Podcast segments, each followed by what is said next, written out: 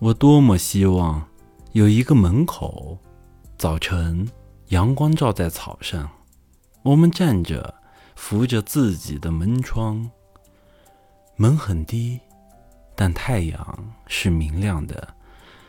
草在结它的种子，风在摇它的叶子。我们站着不说话，就十分美好了。有门不用开开。是我们的，就十分美好。早晨、黑夜还要流浪。我把六弦琴交给他。我们不走了。我们需要土地，需要永不毁灭的土地。我们要乘着它度过一生。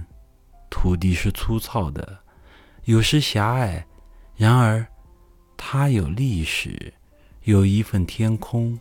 一份月亮，一份露水和早晨。